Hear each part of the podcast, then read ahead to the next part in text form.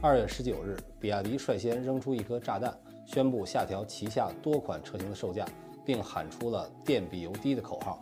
刚刚上市的秦 PLUS 荣耀版 DMI 车型售价区间是七点九八万到十二点五八万，EV 版车型售价区间是十点九八万到十三点九八万。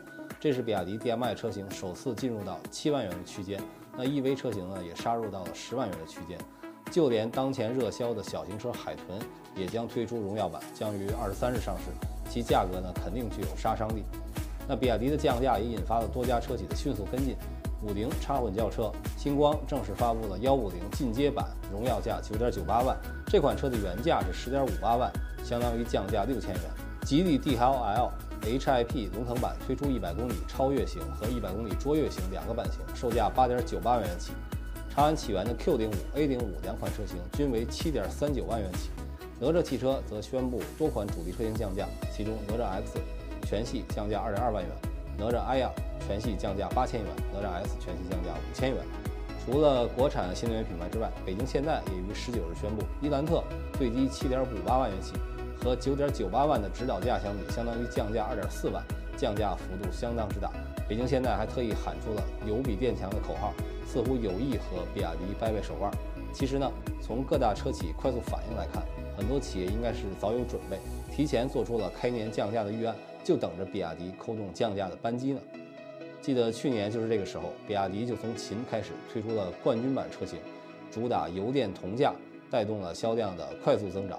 那今年的春节档呢，又推出了荣耀版，做到了 DM 插电混动比燃油车的价格还低。可以说。比亚迪和连带反应的长安等企业发动了向合资企业的重要阵地紧凑型燃油车的猛攻。很多人早就预测，今年新车持续降价不可避免。这一动作首先是由市场领先者发起，然后其他车企快速跟进，将会改变大家对新能源车的认识。第一，价格战无疑会摊薄单车的利润，因此呢，销量规模将成为胜负手，将会进一步加快车企的优胜劣汰。规模小的企业生存将会越来越难。比亚迪有喊出“电比油低”的底气，绝不会亏本卖车。原因包括原材料价格下降等因素，也是因为巨大的销量使得成本大幅的降低。第二，整车价格的降低将会促进企业在研发上的调整和改进，比如一体化车身减少了零部件的数量，那一些噱头式的配置功能也会减少。第三，整车的利润下降也会把压力传导到供应链端，表面看是汽车的价格战。实际上则是全产业链体系战。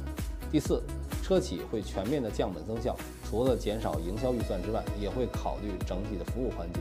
不像新势力刚烧钱那阵儿，无原则的服务用户，会更多的考虑投入产出。